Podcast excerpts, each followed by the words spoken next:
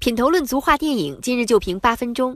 大家好，欢迎收听文艺之声今日影评，我是主持人姚淼。刚跨入二零一七年，一众电影就纷纷宣布了自己的档期：《嫌疑人 X 的现身》、《绑架者》、《非凡任务》、《记忆大师》、《围剿四月档》、《悟空传》、《绝世高手》冲击暑期档，《奇门遁甲》、《芳华》、《缝纫机乐队》、《决战国庆档》、《妖猫传》更是提前一年就定档了二零一七年十二月二十二日。本期今日影评特邀中国电影报副总编辑张晋峰为大家理性解析电影提前定档利大于弊。还是弊大于利。欢迎张晋峰老师来今日影评做客。主持人好，大家好。那首先呢，我们进入一组快问快答，请您先告诉我们什么叫电影档期？档期就是上映日期，但是我们一般所说的档期就是好档期。一般来讲，一部电影提前多长时间来确定上映档期？从一周到一年以上的都有。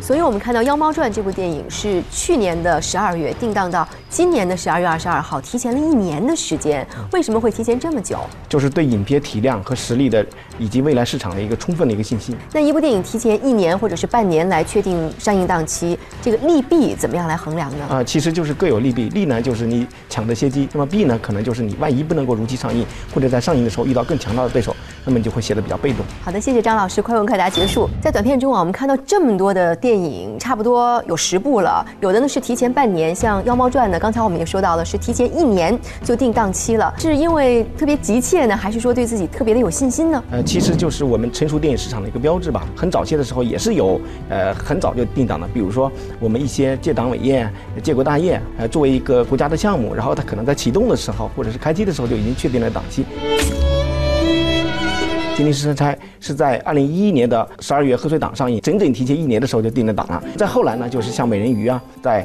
这个二零一五年的二月份就定了二零一六年的这个春节档了。《寻龙诀》呢是在啊，这个项目启动的时候，应该是二零一四年就定了自己的这个档期。烟花我找到了。我们在港囧的时候是第一次新闻发布会，导演徐峥呢，他宣布自己这个二零一五年随时上映，最后的上映日期是国庆节档，也就是说我们国产大片呢就越来越对自己的这个档期呢会比较有信心。怎么了这是？有风炉了，拍电影呢。所以这些大片提前定档，也是提前构建了这一年电影市场的格局。很早的确定档期呢，是自己的体量和实力的一个一个表征。那么同时呢，就是我觉得，就是它提前定档了之后，也显示了我们中国电影工业化水准的不断的这个提高。也就是说，它提前一年以上的定档，那么它在一年，它就可以以上映日期来倒推自己的这个制片的进度和宣传营销的这个节奏。我觉得也体现了我们电影工业化水平的一个标志。那一部电影确定一个很具体的上映日期，这。一般是根据什么样的指标来确定是哪一天上映的？根据影片的这个呃制作进度和体量，比如我们看到这个《妖毛传》，它是提前一年定档，也就是说它现在是宣布杀青，那么它后期制作就有需要一年的时间。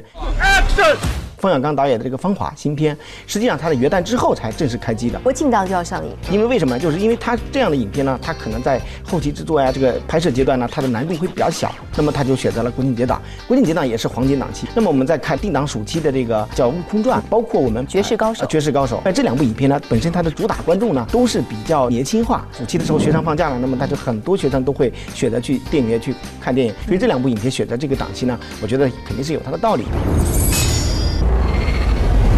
大的电影的。定档对于中小成本有什么样的影响呢？影响主要是积极的，也就是说大片呢就是确定了以后就不动了。那么呢，中小成本影片它的这个宣传节奏呢还是比较灵活机动的。那么它可以根据自己的一个制作的进度和宣传的节奏呢来调整自己的最终的这个上映日期，也很好的提升自己这个影片本身这个宣传营销的一个效率。可是有一个问题啊，如果很早就确定档期了，正好那时候赶上了好莱坞大片的上映，狭路相逢，这样不是有很大的风险吗？按理来讲是有有风险的，但是这是要在呃倒退好多年以前。比如说，我记得最近的一次例子是二零一二年，呃，在四月份的时候，外国进口大片，一个是《泰坦尼克号》三 D 版，一个是《超级战舰》，这两部影片上映之后，对五一档的这个黄金大劫案的匹夫形成了一个非常大的一个冲击，对冲击，同仇敌忾的感觉。但是我们看，在二零一四年的暑期，我们在《变形金刚四》这样的超级大片上映的时候，我们的分手大师中小成本影片选择和《变形金刚四》同日上映，最后他也取得了这个六亿多的这个非常好的一个成绩。那么在接下来的七月份，我们看到《老男孩》呃，《小时代三》啊。包括这个《后会无期》，每一部影片至少两亿的票房，也都联合起来，他们的总票房，呃，甚至还超过了《变形金刚四》。样一种情况，就是已经提前定档了，但是可能因为拍摄或者是各种各样的原因延迟上映档期，或者是改期，这也是一种风险吧？呃，每一部影片它的市场命运都是有风险的。决定影片最本质的这个呃命运的，不是你的这个档期，而是你的这个影片的这个自身的这个质量。就是我们通过去年十十二月这个贺岁档这个呃市场就可以证明，就是实际上呃长城这样的大片，其实观看的观众比较多。但是我们看到这个中小影片，实际上也是会有很多的观众，比如说秦胜，他是作为黑马。再体会一次活力心跳的感觉。刚才您说的大体量的电影，一般都是提前半年或者一年来定档。呃，这么长的时间，在快问快答里面，您也大概说了一下利弊。您能再给我们具体的说一下，比如说利在哪里，弊在哪里？呃，利呢，我觉得就是首先是抢占先机啊。另外呢，就是还有一层一个层面的意思，就是他其实做了一次很好的一个营销。一开始我们是谁导演，谁主演，什么故事，然后是呃这个有多少多 IP 的这个基础。孙悟。对于观众来说，我觉得大片很提早的这个确定档期，给观众的一个去分布自己在一年当中，呃，在什么时间啊，就选择根据自己的喜好啊，对于针对不同的题材类型进行适当的一个消费。那么，我觉得对观众来说是一个好事儿。B 就是说这个。确实是有一些影片都是很难这个去按时去完成，包括《大闹天竺》这样的影片，其实操作难度并不是很大，但是有一些偶然的因素，呃，没有在呃这个档期内这个上映啊，然后可能就是会有一些对影片的这个本身的这个质量的一个怀疑，所以我觉得这样的话就是，呃，也是它的这个弊端。哪个印度？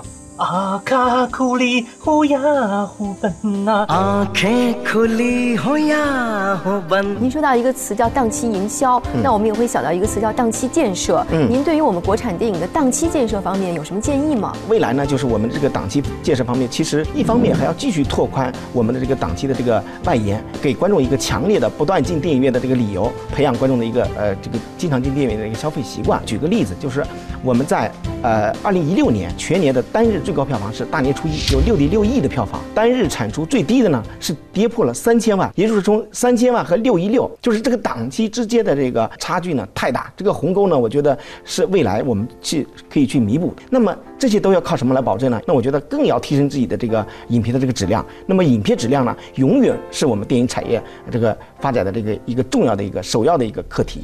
感谢张劲峰老师。影片提前定档其实是一把双刃剑，能够安稳市场格局，但同时呢也有很大的风险。电影档期不可否认是整个链条中非常重要的一环，但是也不能把所有的希望全部寄托于此。希望电影人呢还是以提高影片质量为己任。感谢收看本期今日影评，下期节目再见。本栏目视频内容请关注 CCTV 六电影频道，周一到周五每晚十点档《今日影评》。